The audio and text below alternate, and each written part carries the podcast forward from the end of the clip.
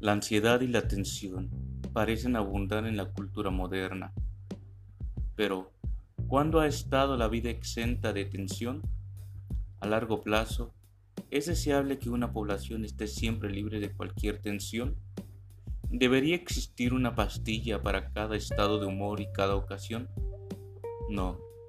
La depresión, la ansiedad y los ataques de pánico no son signos de debilidad son signos de haber tratado de permanecer fuerte por mucho y mucho tiempo.